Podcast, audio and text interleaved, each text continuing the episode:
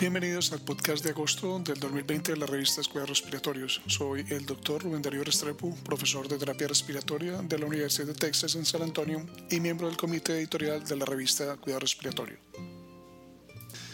La elección de este mes de Casol y colegas evaluó la escala de secreción oral como un método para determinar la intolerancia a la ventilación no invasiva en sujetos con enfermedad neuromuscular.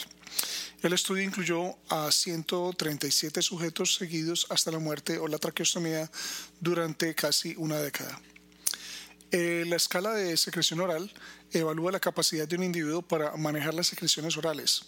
Informaron que una escala de secreción oral de 1 predijo el fracaso de la ventilación no invasiva y la necesidad de una traqueotomía.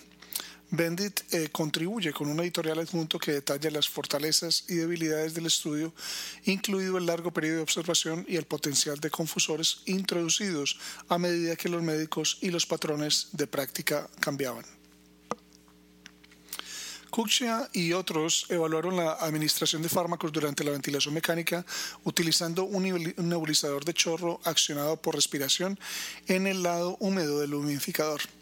En un modelo de banco, evaluaron la administración de fármacos con humidificación con calor y un intercambiador de calor y humedad de derivación. Descubrieron que la activación de la respiración proporcionaba una dosis predecible independiente independientemente de la configuración del ventilador o del tipo de humidificador. Dant proporciona algunas ideas sobre el uso de medicamentos inhalados durante la ventilación mecánica, el tipo de dispositivos y la posición en el circuito. Sustiak y sus colegas evaluaron el impacto de la solución de limpieza del estoma para traqueotomía sobre la incidencia de infección del sitio del estoma en sujetos pediátricos. Revisaron retrospectivamente las tasas de infección en sujetos que usaron ácido acético al punto 25%, agua estéril o solución salina estéril para el cuidado del estoma de traqueotomía dos veces al día. Al informar sobre 102 sujetos, encontraron que las soluciones de limpieza con ácido acético redujeron la evidencia de infección en un tercio. El editorial adjunto de Wolsko destaca la importancia de la investigación en el cuidado de la traqueotomía, un tema que tiene una base de evidencia muy anémica. COVID-19 continúa desafiando nuestra infraestructura médica y abrumando las unidades de cuidados críticos. Una solución propuesta para la escasez de ventiladores ha sido la ventilación de dos pacientes con un solo ventilador. En el tercer artículo que Cuidado Respiratorio publicado sobre este tema, Kifetz y colaboradores describen una evaluación de modelo computacional de parámetros agrupados de ventilación compartida.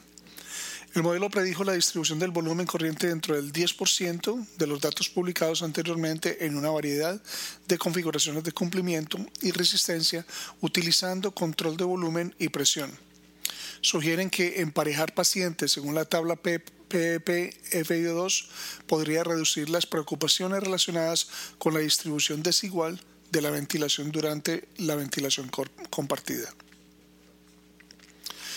Cavallasi y colegas encontraron que extender el tiempo desde la administración del broncodilatador hasta la evaluación de la respuesta del broncodilatador aumentó el rendimiento de la espirometría para el diagnóstico de asma en adultos mayores. Encontraron que en un 15% adicional de los sujetos demostraron una respuesta broncodilatadora positiva. La respuesta tardía se asoció con sujetos mayores con sospecha del asma. SIA y sus colegas evaluaron una aplicación para teléfonos inteligentes basada en las directrices nacionales sobre el asma como una herramienta educativa para mejorar el conocimiento de los sujetos sobre la enfermedad y el tratamiento. Utilizando una serie de evaluaciones al inicio y cada dos meses hasta seis meses, informaron un mejor conocimiento del asma, una reducción en la utilización de atención médica y mejores resultados. Hansen y colegas utilizaron el Registro Nacional Danés para evaluar el impacto de las comorbilidades en los resultados de la EPOC. Evaluaron grupos de morbilidad en más de 70.000 sujetos. El 81% de los sujetos tenía una comorbilidad crónica, siendo la hipertensión la más común en menos de la mitad de los sujetos. Sus datos sugieren que la enfermedad cardíaca en sujetos con EPOC fue un factor pronóstico de vulnerabilidad para la salud. Martín Bote y colaboradores evaluaron a sujetos con ELA utilizando grabaciones nocturnas de oximetría de pulso para determinar si la desaturación nocturna predijo resultados adversos. La desaturación se definió como una SPO2 menor de 90%. En un grupo de 76 sujetos, una cuarta parte tenía desaturaciones frecuentes. Los sujetos del grupo de saturación tuvieron un mayor riesgo de insuficiencia respiratoria y peores resultados. Uchi y otros evaluaron el efecto de la compresión manual de la caja torácica sobre la eliminación de moco en un modelo porcino ventilado. Se determinaron el intercambio de gases, el aclaramiento de moco y la hemodinamia después de la compresión de la caja torácica y en animales de control. Llegaron a la conclusión de que la compresión manual de la caja torácica y la succión cerrada eran seguras y conducían a un aumento de la eliminación del moco sin embargo, no hubo ningún efecto sobre el intercambio de gases. Adijeke y colegas evaluaron el impacto de la cánula nasal de alto flujo en la función olfativa en sujetos con insuficiencia respiratoria. Se evaluó la función olfativa de los sujetos antes y después del uso de la cánula nasal de alto flujo.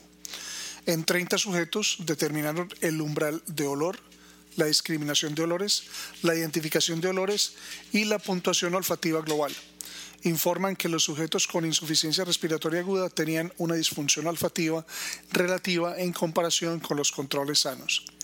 El uso de la cánula nasal de alto flujo para aliviar la hipoxemia en sujetos con hipoxemia resultó en una mejoría en la función olfativa.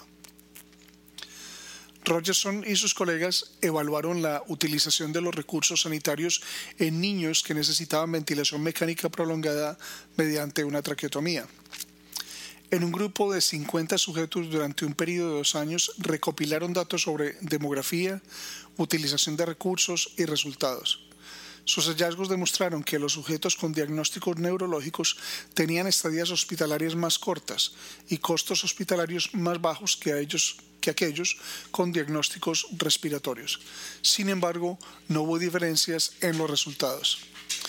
Chenault y otros evaluaron el soporte ventilatorio de los recién nacidos sometidos a procedimientos quirúrgicos. La hiperventilación en recién nacidos se asocia, se asocia con cambios en el flujo sanguíneo cerebral y tiene posibles consecuencias importantes se observó hiperventilación en un tercio de los sujetos y el 13% de los sujetos tuvo hiperventilación grave con PaCO2 menores de 30 milímetros de mercurio. Este ensayo observacional demostró hiperventilación frecuente, pero ningún daño en estos sujetos. Lu y sus colaboradores evaluaron la aplicación secuencial de ventilación no invasiva después de la extubación temprana en sujetos después de la reparación de la disección aórtica. El estudio utilizó un control histórico seguido de un grupo de tratamiento que recibió extubación temprana en sujetos que fracasaron en la primera prueba de respiración espontánea y uso secuencial de la BNI. El grupo de BNI tuvo una duración reducida de la ventilación invasiva y la duración de la estancia en la UCI, sin ningún cambio en la tasa de reintubación.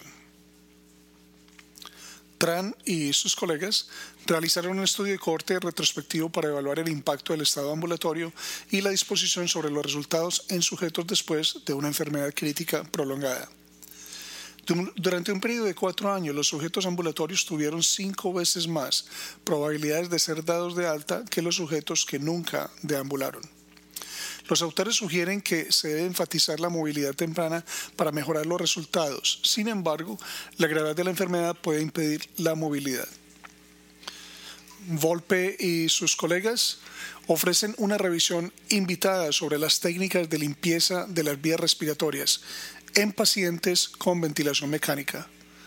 Revisan los puntos fuertes y débiles de la hiperinsuflación del ventilador, la compresión de la caja torácica expiratoria, una maniobra de presión positiva al final de la expiración, presión cero al final de la expiración y las técnicas de insuflación-exuflación mecánica. Además, describen el uso de la tomografía de impedancia eléctrica para monitorear el desplazamiento de secreciones regionales, la aireación pulmonar y la mecánica pulmonar regional. Figueredo y colegas proporcionan una revisión sistemática del entrenamiento de los músculos inspiratorios en sujetos con EPOC y Martín y sus colegas proporcionan una revisión narrativa del impacto de la hiperoxia en la enfermedad crítica. Finalmente, Gerkel y colegas proporcionan una revisión narrativa del impacto de la salud bucal en la función pulmonar. Describen afecciones dentales comunes y posibles mecanismos por los cuales una mala salud bucal puede contribuir a la enfermedad pulmonar. Los esperamos el próximo mes. Para recibir el contenido tanto de esta edición de la revista como de las pasadas, visite nuestra página web www.rsjournal.com y allí podrá suscribirse para recibir los podcasts de las próximas ediciones.